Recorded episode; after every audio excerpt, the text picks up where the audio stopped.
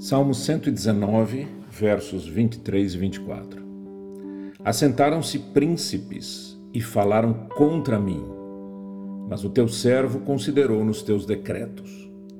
Com efeito, os teus testemunhos são meu prazer, são os meus conselheiros.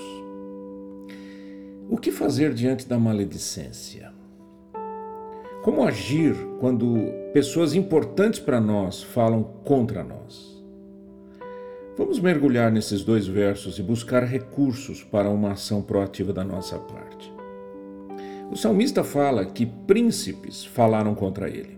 A palavra príncipes, em sua raiz, dá a ideia de alguém que tem autoridade e que usa o poder para virar a cabeça das pessoas para sua direção.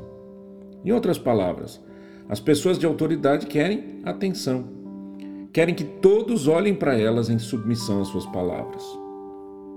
Outra palavra que nos ajudará a compreender o significado nesses dois versos é considerou. Quando ele diz, mas o teu servo considerou nos teus decretos. A palavra aqui é meditou, ele meditou nos decretos de Deus. Novamente, o significado de uma limpeza, de uma higienização na mente para focar no que é importante.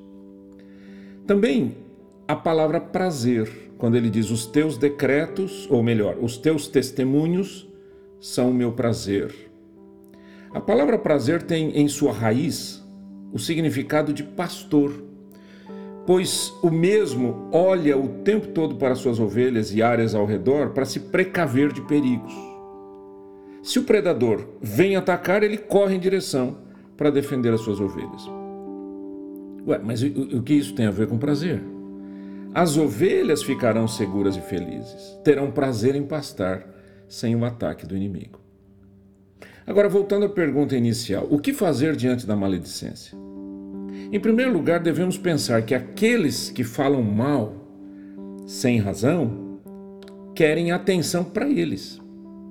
Eles estão em busca de uma promoção pessoal. Se respondermos conforme as suas palavras, daremos a atenção que eles desejam. O salmista diz que, ao invés disso, ele corre para meditar na palavra de Deus, pois assim limpará de sua mente toda palavra ruim que ouviu. Em segundo lugar, devemos reconhecer que Deus é quem nos defende, para o nosso prazer. E como é que ele faz isso? Ele nos deu a sua palavra para que vivamos por ela, para não fazermos eco às palavras de destruição dos invejosos e caluniadores. O Senhor Deus nos defende para o nosso prazer, pois na vontade dele, em seus testemunhos, preceitos, mandamentos, decretos, etc., encontramos a alegria dos santos fundamentos para uma vida reta e agradável ao Senhor. Há sempre um escape à nossa disposição.